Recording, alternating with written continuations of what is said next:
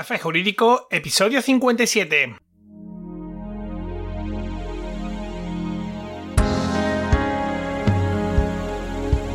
Buenas tardes, mi nombre es Juanma Delgado, bienvenido un día más, una jornada más a Café Jurídico. Ese espacio de divulgación jurídica donde en el tiempo que dura un café abordaremos novedades legislativas, interpretaciones de doctrina y jurisprudencia sobre distintas temáticas, aprenderemos a manejar herramientas para la eficacia y la productividad profesional y en definitiva nos acercaremos de una forma amena y distendida al sector jurídico. ¡Comenzamos!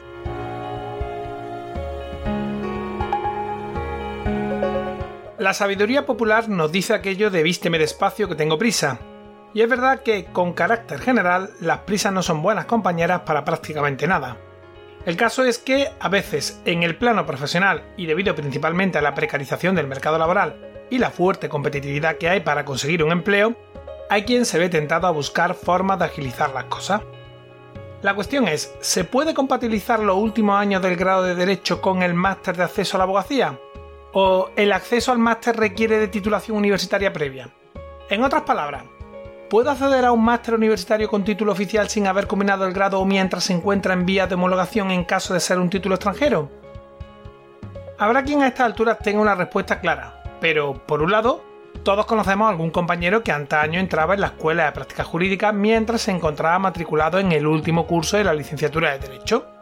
Como sabéis, la escuela de práctica jurídica es el origen del máster de la abogacía y la formación que daba acceso al examen de actitud profesional del Consejo General de la Abogacía. Pero claro, esta formación no era un máster universitario como tal. Por otro lado, por todo es sabido que uno no puede realizar un máster universitario con título oficial si no tiene antes un grado de la misma forma que no puedes formalizar una matrícula de grado mientras estás en segundo bachillerato, porque se trata de un requisito necesario previo a la matriculación. Ojo, aquí no me refiero a los másteres universitarios con título propio, ni a los programas de máster estos que pululan por internet que no tienen un reconocimiento oficial. Ahí te pueden dar acceso, pero el máster de la abogacía se trata de un título oficial y habilitante para el ejercicio de una profesión, y aquí la cosa cambia. Así las cosas, lo cierto es que, lo creas o no, esta cuestión presenta interés casacional. Por eso, hoy martes día 13 vamos a dedicar nuestro programa a dar respuesta a este asunto a partir de una reciente sentencia del Tribunal Supremo que se pronuncia al respecto. Pero antes, cursosjurídicos.es, el entorno virtual de aprendizaje creado por y para profesionales del sector jurídico, aportando una visión de 360 grados sobre todos los aspectos relativos al ejercicio de este tipo de profesión, con un enfoque práctico y muy orientado a la adquisición de competencias. Hoy llegamos ya por fin al ecuador del curso de pericial caligráfica, donde vamos a ver el análisis de los documentos anónimos, una labor compleja y delicada dada la gran variedad de supuestos. Aprenderemos, entre otras cuestiones, todo lo necesario para saber discernir a quién pertenece un manuscrito de autoría desconocida, elaborado en la mayoría de los casos por razones delictivas. Esta tarea es especialmente laboriosa cuando hay varios sospechosos y además el autor del documento disfraza su escritura para evitar ser reconocido, por lo que habrá que prestar atención a todos aquellos pequeños matices que puedan revelar el origen del documento.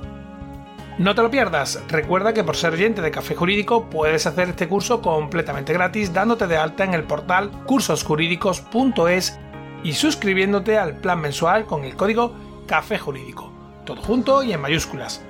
Y ahora que ya te he explicado cómo puedes hacer este curso gratis, continúo. El artículo 2 del Real Decreto 775-2011 de 3 de junio, por el que se aprueba el reglamento de la Ley 34-2006 de 30 de octubre sobre el acceso a las profesiones de abogado y procurador de los tribunales, dice en su apartado primero que la obtención del título profesional de abogado o de procurador de los tribunales requiere el cumplimiento de los siguientes requisitos. Primero, estar en posesión del título de licenciado en Derecho, graduado en Derecho o de otro título universitario de grado equivalente que reúna los requisitos establecidos en el artículo 3 de este reglamento. Segundo, acreditar la superación de alguno de los cursos de formación comprensivos del conjunto de competencias necesarias para el ejercicio de dichas profesiones en los términos previstos en este reglamento. Tercero, desarrollar un periodo formativo de práctica en instituciones, entidades o despachos relacionados con el ejercicio de esas profesiones. Y cuarto, superar la prueba de evaluación final acreditativa de la respectiva capacitación profesional. Veamos qué dice el artículo 3 del mismo texto legal respecto a los requisitos de la titulación. Los títulos universitarios de grado a que se refiere la letra A del artículo 2 deberán acreditar la adquisición de las siguientes competencias jurídicas. Conocer y comprender los elementos, estructuras, recursos, interpretación y aplicación del ordenamiento jurídico e interpretar las fuentes y los conceptos jurídicos fundamentales de cada uno de los distintos órdenes jurídicos. Conocer y comprender los mecanismos y procedimientos de resolución de los conflictos jurídicos así como la posición jurídica de las personas en sus relaciones con la Administración y en general con los poderes públicos. Conocer y saber aplicar también los criterios de prelación de las fuentes para determinar las normas aplicables en cada caso y en especial el de la conformidad con las reglas, los principios y los valores constitucionales. Interpretar textos jurídicos desde una perspectiva interdisciplinar, utilizando los principios jurídicos y los valores y principios sociales, éticos y deontológicos como herramienta de análisis. Pronunciarse con una argumentación jurídica convincente sobre una cuestión teórica relativa a las diversas materias jurídicas. Resolver casos prácticos conforme al derecho positivo vigente, lo que implica la elaboración previa de material, la identificación de cuestiones problemáticas, la selección e interpretación del dato de derecho positivo aplicable y la exposición argumentada de la subsunción. También se debe enseñar a manejar con destreza y precisión el lenguaje jurídico y la terminología propia de las distintas ramas del derecho, así como redactar de forma ordenada y comprensible documentos jurídicos, comunicar oralmente y por escrito ideas, argumentaciones y razonamientos jurídicos usando los registros adecuados en cada contexto, así como utilizar las tecnologías de la información y las comunicaciones para la búsqueda y obtención de información jurídica, bases de datos de legislación, jurisprudencia, bibliografía y demás y herramientas de trabajo y comunicación. Se entenderá que cumplen estos requisitos los títulos universitarios de graduado en Derecho. Pues bien, sobre esta base se trata ahora de determinar si para el acceso a la profesión de abogado y procurador el cumplimiento de los requisitos que establece el artículo 2 del Real Decreto 775-2011 ha de seguir un orden cronológico o si, por ejemplo, cabe realizar simultáneamente la convalidación del título universitario con los estudios del máster de acceso a la abogacía. Pongámonos en contexto para analizar la sentencia del Tribunal Supremo 1153-2020, que por cierto te dejo enlace en las notas del programa por si te interesa ampliar información.